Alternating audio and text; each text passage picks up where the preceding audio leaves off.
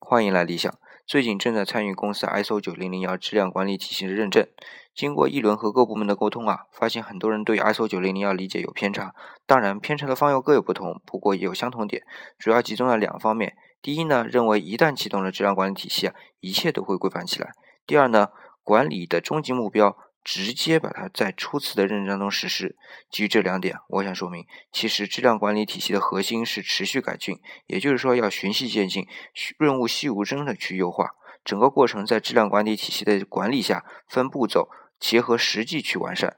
正因为有部分公司不了解这个核心，要么呢就敷衍了事，通过各种途径拿到证之后啊，就不再管了，等到复查的时候再说；要么呢就是花大量的人力物力建立所谓的完美体系，然后呢让不切实际的流程让公司的运营成本无形的提高。